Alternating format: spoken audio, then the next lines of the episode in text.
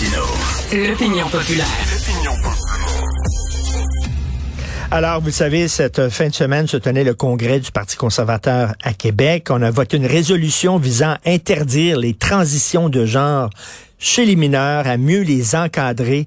Et là, il y a des gens qui ont dit c'est épouvantable, c'est transphobe. Or, la majorité des Canadiens, hein, j'ai lu ça là dans le National Post, 80% des Canadiens sont d'accord avec la résolution, la résolution de Pierre Poilievre. On va en parler avec M. Patrick Moreau, il est professeur de littérature à Montréal, il est essayiste, il est collaborateur à l'excellente revue Argument. Je vous conseille vraiment, je vous suggère de lire régulièrement cette revue. Et euh, M. Moreau a publié un texte fort intéressant, très équilibré, là.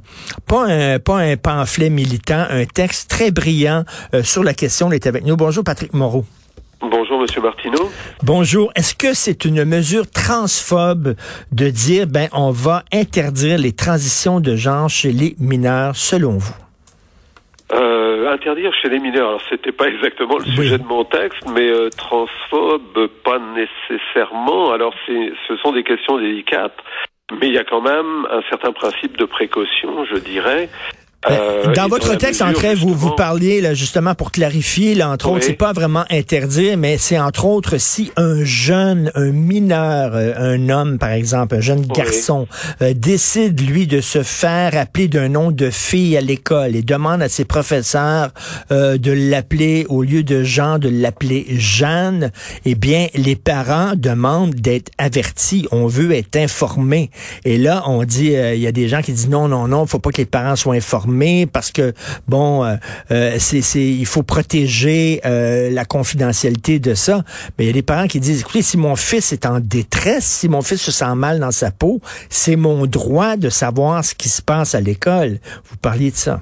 Oui, tout à fait. Et je pense que comme beaucoup de parents, j'ai appris en fait par cette polémique-là que les écoles avaient ce genre de politique, c'est-à-dire de ne pas avertir les parents si du moins leur enfant ne le demandait pas explicitement, de ne pas avertir les parents de cette euh, alors c'est ce qu'on appelle la transition sociale, donc du changement de prénom.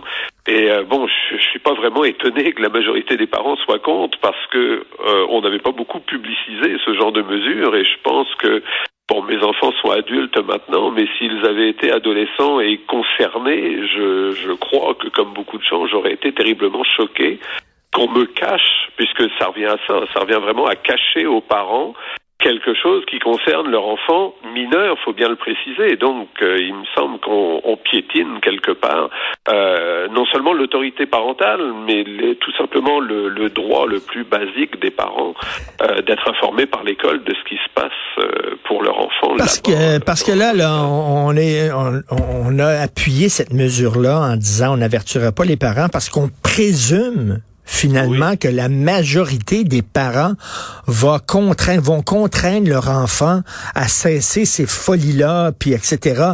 Euh, Peut-être une minorité de parents sont transphobes, vont paniquer et tout ça, mais la majorité des parents se conduisent de façon responsable avec leur enfant. Et comme vous l'écriviez si bien, euh, si mon enfant, moi, euh, des problèmes, ben je vais euh, avoir une longue conversation avec lui. Je veux s'il y a quelqu'un qui est capable de, de dealer avec son enfant et de le comprendre et lui parler, c'est bien le parent.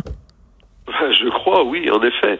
Et, c'est une des choses qui était choquante dans cette euh, dans cette affaire ou dans cette polémique, c'est que dans le fond, on tient pour acquis que les parents sont transphobes. Peu importe ce qu'on entend par le mot, mais que ce sont, euh, ils vont réagir nécessairement violemment euh, violemment, que ce soit psychologique ou physique, vis-à-vis de leur enfant parce qu'ils demandent euh, cette transition de genre. Or, je je sais pas, je suis peut-être trop optimiste, mais je pense que la très grande majorité des parents ne sont pas des monstres effectivement et qu'ils vont juste essayer de, de comprendre, essayer de faire en sorte que leur enfant leur explique ce désir, euh, d'où il vient, etc. Et, et qu'ils vont l'accompagner là-dedans. Mais l'accompagner, on le sait tous quand, quand on est père ou mère, l'accompagner, ça veut pas nécessairement dire euh, oui, bien sûr, allons-y, Hmm. euh, tu, tu veux ça et c'est parfait.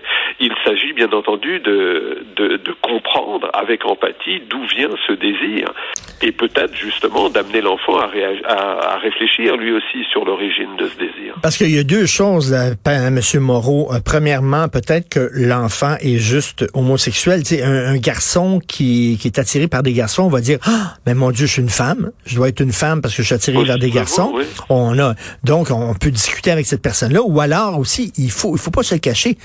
Il y a la pression des pères.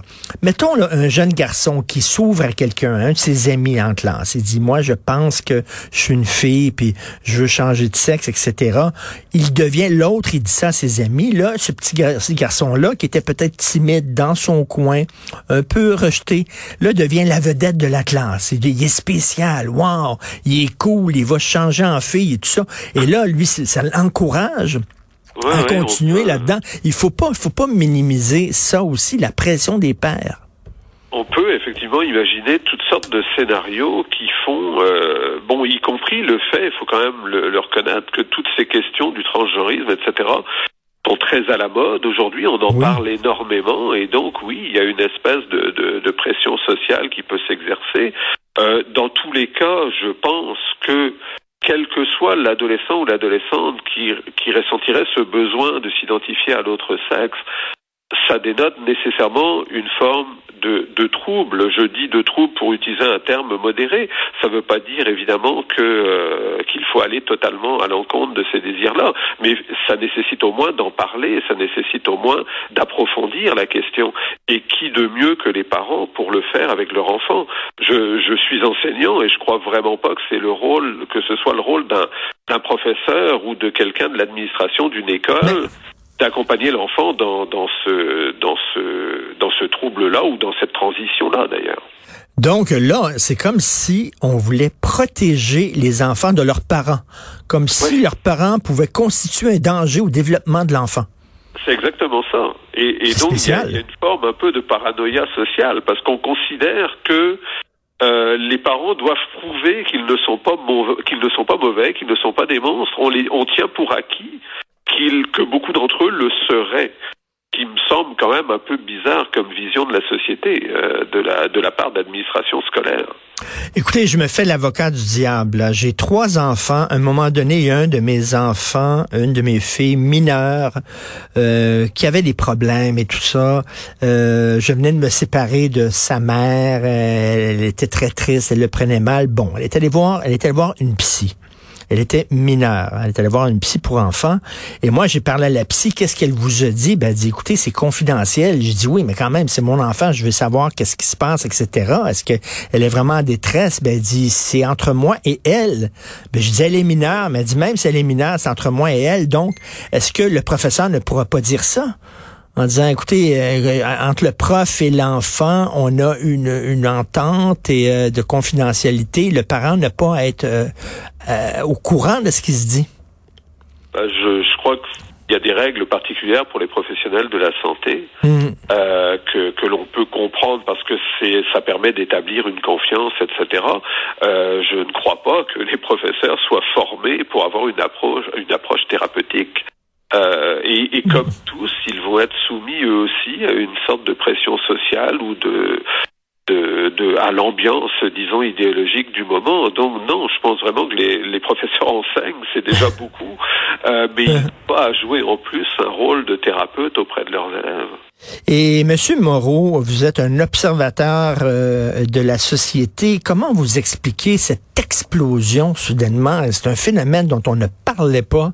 Je sais pas, il y a 5-6 ans, euh, c'était minoritaire. Il y en avait quelques-uns. Là, on dirait que, mon Dieu, toutes les familles ont un enfant euh, qui est en train de transitionner ou euh, une personne transgenre courant de la fait. On regarde les pubs veux dire, ou les téléromans. Il y, a- y en a presque dans chaque pub, dans chaque téléroman. Comment vous expliquez ça? Alors, je vous avoue que j'ai bien de la, j'ai du mal à l'expliquer, mais c'est un phénomène effectivement que je trouve assez euh, fascinant en tant que, bah, disons, phénomène idéologique au sens large du terme, c'est-à-dire tout ce qui concerne l'évolution des, idées qui circulent dans la société et qui, ne sont évidemment pas des, des idées au sens euh, scientifique. Ou philosophique, etc. Mais toute cette ambiance intellectuelle qui euh, qui surgit comme ça dans la société. Euh, J'ai vraiment pas de réponse à votre question, sinon que il est clair, quand on le voit dans le système médiatique, que le, le personnage du, du trans, transgenre, devient une espèce d'incarnation idéale de la différence, de, de cette diversité que l'on mmh. que l'on vende partout. Et on a l'impression que monsieur et madame tout le monde se sentent de plus en plus dépassés, c'est-à-dire que on leur enfonce dans la gorge euh, toutes sortes d'idées euh, et euh, ils n'ont pas le temps de se prononcer là-dessus. On ne leur a pas demandé leur avis. Et là, soudainement, du jour au lendemain, on dit oui, oui, les jeunes peuvent transitionner, changer de sexe et tout ça. les gens disent que le train s'emballe, va trop vite. Et est-ce qu'on peut un peu appuyer sur le frein? C'est un peu ce que j'ai ressenti, l'appui puis des parents face à M. Poiliev. C'est un peu ça aussi. Le, le, ras-le-bol où tout s'emballe, tout va trop vite. Ben que, le, que le train s'emballe, je pense que, en tout cas, je, je n'ai pas 20 ans, j'en ai plus du double, et je pense que, comme beaucoup de gens de mon âge, j'ai l'impression effectivement que le train s'emballe et s'emballe euh, vraiment très très vite et atteint des vitesses exponentielles. Oui. Euh, D'autant plus que toutes ces questions-là ne, ne, sont jamais vraiment débattues euh, socialement, donc euh, médiatiquement, politiquement. On, nous avance donc ces idées que ça serait la nouvelle normalité.